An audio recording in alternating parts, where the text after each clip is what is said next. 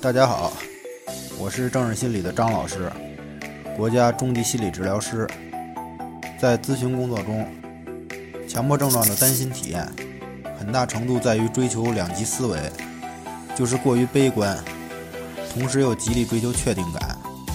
对于悲观，我们更应该看过去；对于确定感也是如此。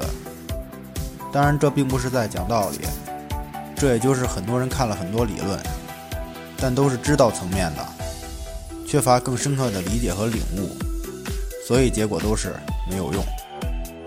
那么我们是不是要追求有用的？我觉得无论是对症状的康复，还是其他方面，更为重要的是成长。而困扰强迫症朋友们的一点就是追求完善感。而事实上是完成一个个目标，而不是盯着解决所有问题。因为没有人有那么多的精力，所以成为了症状。